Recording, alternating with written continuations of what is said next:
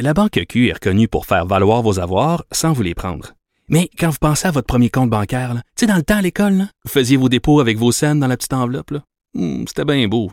Mais avec le temps, à ce compte-là vous a coûté des milliers de dollars en frais, puis vous ne faites pas une scène d'intérêt. Avec la Banque Q, vous obtenez des intérêts élevés et aucun frais sur vos services bancaires courants. Autrement dit, ça fait pas mal plus de scènes dans votre enveloppe, ça. Banque Q. Faites valoir vos avoirs. Visitez banqueq.ca pour en savoir plus.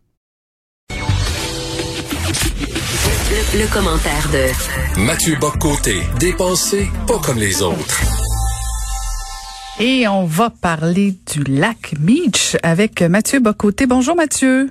Bonjour. Et dis-moi, 30 ans plus tard, qu'est-ce qui reste? Qu'est-ce qui a changé? Avec le Ah, lac c'est- mais c'est particulier. hein. On sait- ce jour-ci, ça fait 30 ans. Ben oui. Donc, c'est parle de commémoration, en quelque sorte, d'un échec qui est probablement un échec les plus importants de notre histoire. Moins l'échec de Meach en tant que tel, parce que l'échec de Meach, c'est l'échec, une fois pour toutes, des tentatives de réformer le Canada. C'est la dernière fois que le Canada a voulu prendre au sérieux, même modérément, l'idée de la différence québécoise. C'est la dernière fois que le Canada anglais a pris au sérieux l'idée qu'on était peut-être un peuple avec des revendications légitimes. Le véritable échec, en fait, c'est la suite. Les, semaines qui ont suivi, les mois qui ont suivi, quand Robert Bourassa avait les conditions historiques pour tenir un référendum gagnant à la hauteur de 60-65% pour l'indépendance. Les circonstances étaient là, la fenêtre historique était là, et il a échoué. Il a refusé de le faire par trouille coloniale, par euh, le complexe du colonisé, pourrait-on dire.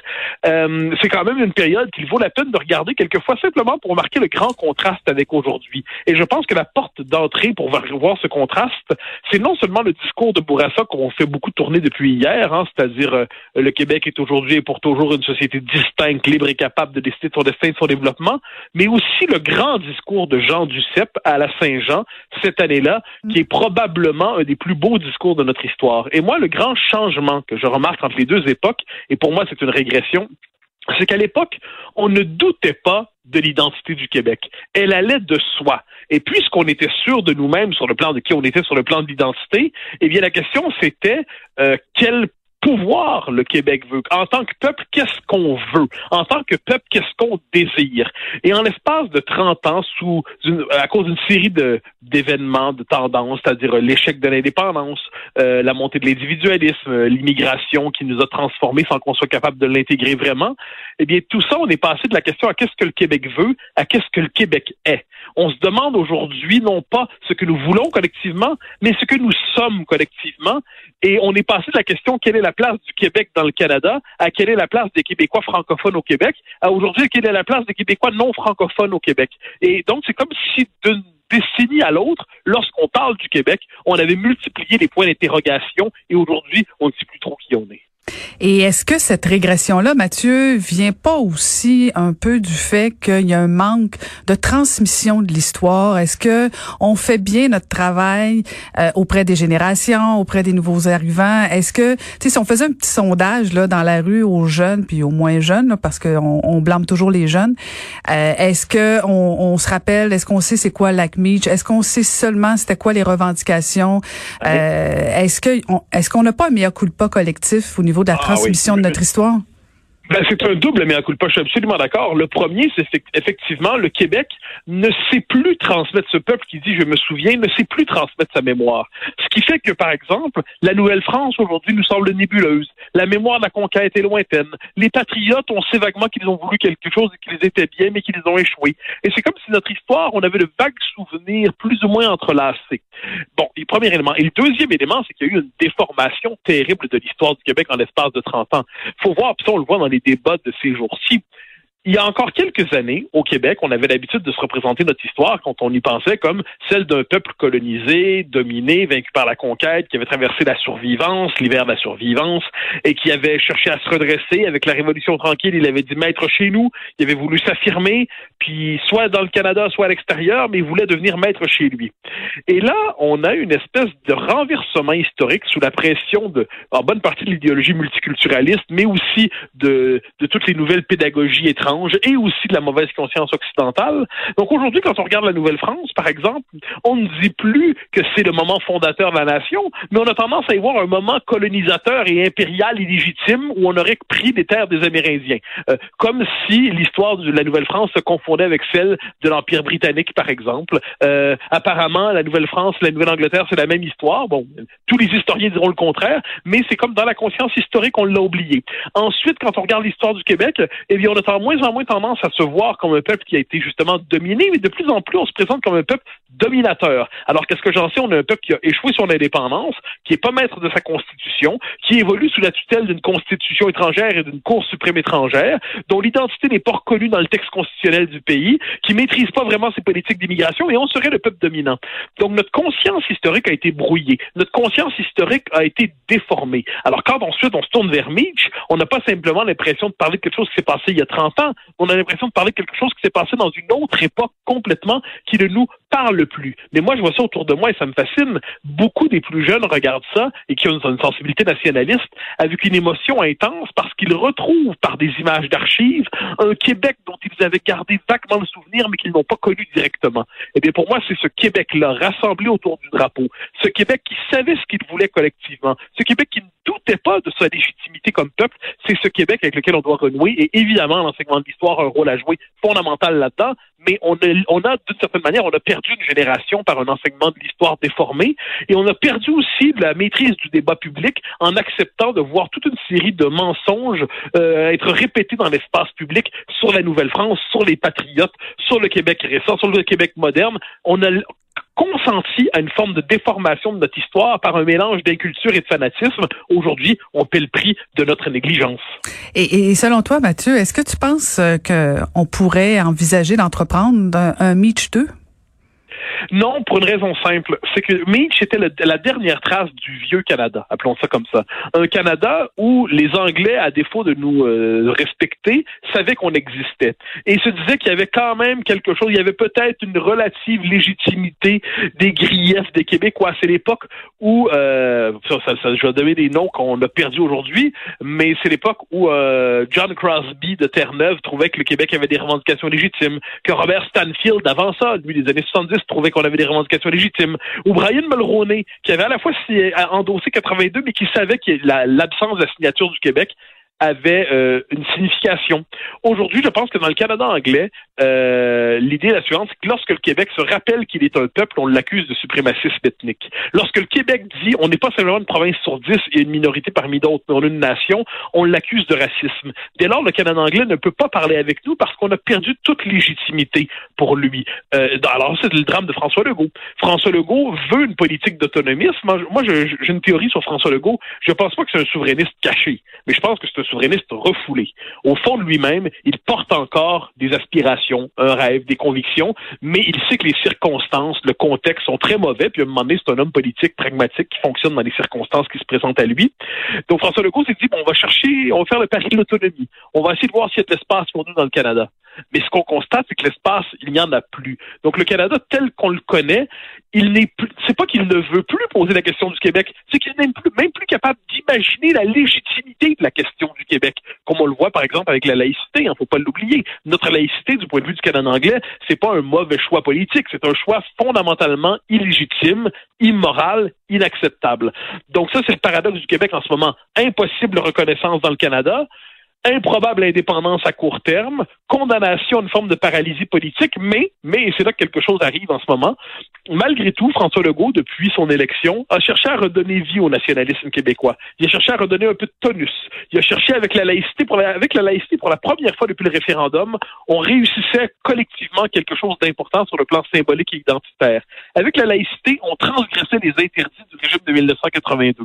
Donc moi, je dis, on, a, on est peut-être en train de réapprendre à bouger, mais ma conviction profonde, c'est que le jour où on recommence à bouger, très rapidement, on va frapper les murs de l'ordre constitutionnel canadien et il se peut qu'alors les Québécois redécouvrent qu'ils ont moins de liberté qu'ils ne le croient dans leur beau grand Canada.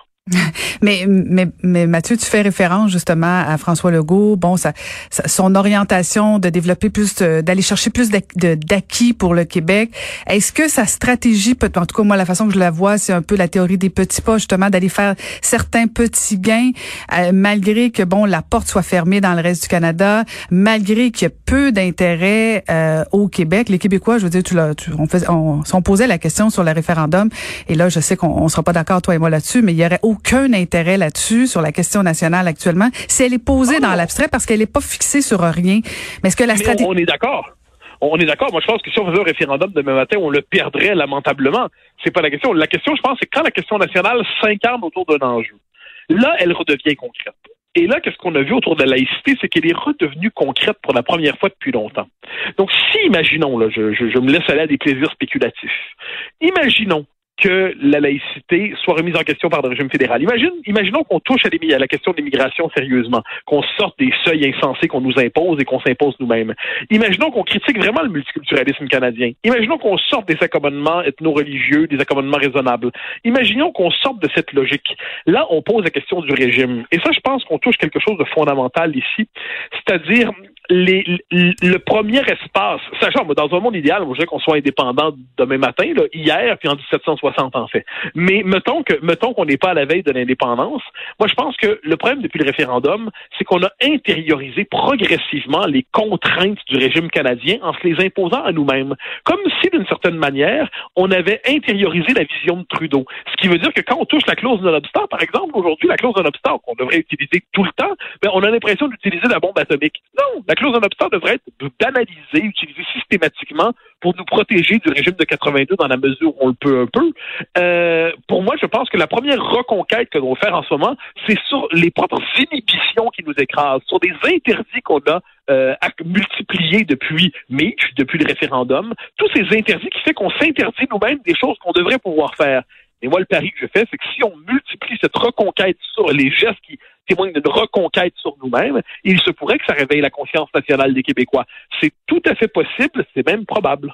Et c'est probablement le pari de François Legault, mais en même temps, il peut pas faire ça dans son premier mandat, sinon ce serait grossier. Alors qu'il disait qu'il était, euh, qu'il avait mis de côté la question de la souveraineté du Québec. Moi, je pense que dans ce premier mandat, il va peut-être faire un peu ce que tu es en train d'énumérer, de, de redonner confiance, de tranquillement poser certains jalons à gauche et à droite, et pour peut-être euh, dans un deuxième ou même voir un troisième mandat, dire ben voilà, là on y est, mais c'est pas demain la veille, Mathieu. Je veux pas, ah je veux pas, je veux pas être un rabat-joie. Mais je suis d'accord, c'est pas demain la veille, c'est probablement même pas l'avant-veille. Je pense pas, moi je pense même ça plus loin, je pense même pas que François Legault est celui qui va porter tout ça. François Legault a fait quelque chose d'important que la laïcité. Là, avec la crise de la COVID, on a vu que les Québécois, sans le moindre doute, leur gouvernement national, c'est Québec. Malgré les politiques d'achat systématique de la population par Trudeau à Ottawa, qui cherche véritablement à, acheter sa prochaine élection à coup de PCU euh, et, de, à coup d'imprimer de l'argent comme pas possible. Je pense que les, les Québécois ont rappelé spontanément que leur gouvernement national, c'est le Québec. Ensuite, je pense que François Legault pose des gestes d'autonomie, des gestes d'affirmation. Il est tout à fait possible qu'il enclenche une dynamique qui, euh, qui sera portée par d'autres que lui. Euh, l'histoire ne fonctionne pas au rythme de nos désirs. Alors, comme je dis, moi, j'aimerais décréter demain matin, en jouant de la trompette et du tuba, euh, que ben, c'est demain matin qu'on fasse l'indépendance et il y aura la, marche joyeuse des Québécois indépendants. Mais, tu risques, d'être tout seul. tu risques d'avoir un, non, ben, je risque d'avoir un entonnoir sur ma tête et de me retrouver dans la maison qui rend fou. On considérera que mon appartement est une extension de l'asile. Mais, mais, mais heureusement, l'histoire ne fonctionne pas à ce rythme-là. Mais il se, cela dit, toute une série de gestes qu'on fait. Hein, la question linguistique qui commence à remonter peu à peu. Quand les Québécois vont se rendre compte qu'ils sont en train, que la culture, que l'identité francophone à Montréal, l'identité euh, de la majorité historique francophone est en train de régresser à Montréal vraiment.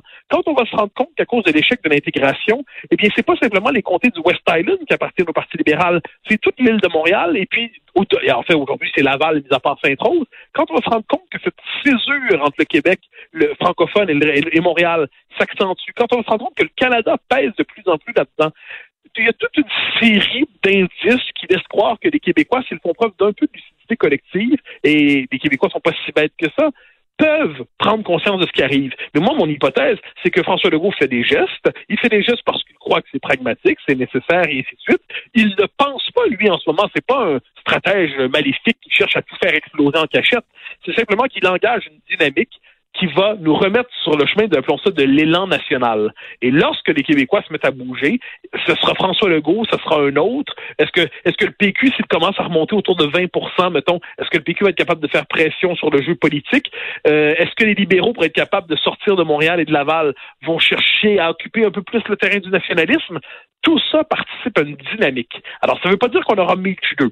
Mitch, c'est une autre époque, mais Mitch, ça peut nous rappeler une chose, c'est que le Québec a déjà été capable d'avoir des revendications communes. Le Québec a déjà été capable de se rassembler sous le signe d'un seul drapeau. Les Québécois ont déjà été capables de de, s'affirmer suffisamment pour pas se poser la question qui suis-je, je sais plus qui je suis, je suis plus certain d'être quelque chose, et dire clairement, ben, nous savons ce que nous sommes, nous savons ce que nous voulons, et voilà. Et si, si on peut pas l'avoir dans le Canada, ben on l'aura peut-être ailleurs. et ça, ça, ça, ça, ça sent le discours patriotique, ça, Mathieu?